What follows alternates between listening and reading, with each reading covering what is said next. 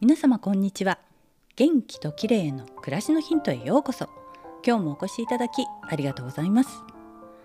最近は腸内環境の改善が重要だということで食べ物やサプリなどに気を配り腸活をしているという人も多いと思います。近年腸内の細菌層を解析する技術が進化し腸内フローラのアンバランスとさまざまな病気の関連が明らかになってきているようです。乳酸菌の何とかを取ると良いなどいろいろと言われていますがどうやら多種多様な細菌が腸に定着し共栄関係を形成しているのが健全な腸内環境であり腸内の細菌の種類が少なくなって多様性が失われると病原性を発揮する菌が増えてしまうことが指摘されているようです。ところで腸内環境を気にして乳酸菌や食物繊維などをたくさんとっているのに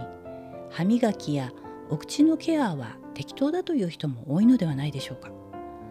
体の中で細菌が最も多く存在するのは腸と口の中で。口腔内にも数百種類の細菌がいて口腔内フローラを形成しているんだと言います。今日はお口のケアと腸内環境についてです。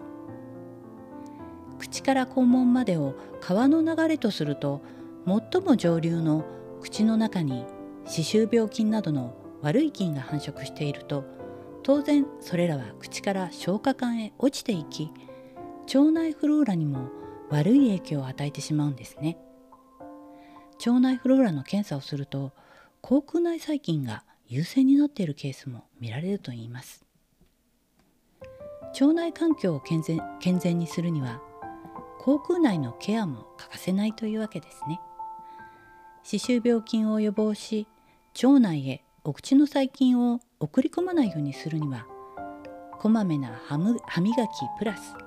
デンタルフロスや歯間ブラシの使用よく唾液を出すことそして朝起きてすぐの歯磨きなども効果的だそうですよ。あとは歯科医院での定期検診ですね。皆さんも腸活と口腔ケアセットで行ってください。今日は健全な腸内環境と口腔内ケアについてでした。最後までお聞きいただきありがとうございます。またお会いしましょう。友吉ゆきこでした。